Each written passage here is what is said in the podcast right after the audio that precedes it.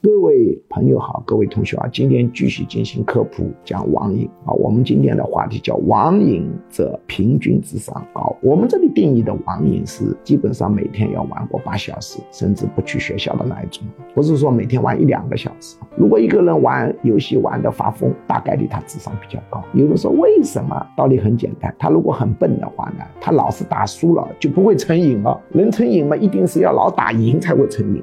所以他脑子一定反应快的，判断力一定是好的，智商偏高的可能性大，不能说一定高，大多数智商是偏高。所以网瘾患者调整好呢，大多数还是有出息的。问题是这个调整本身是很难。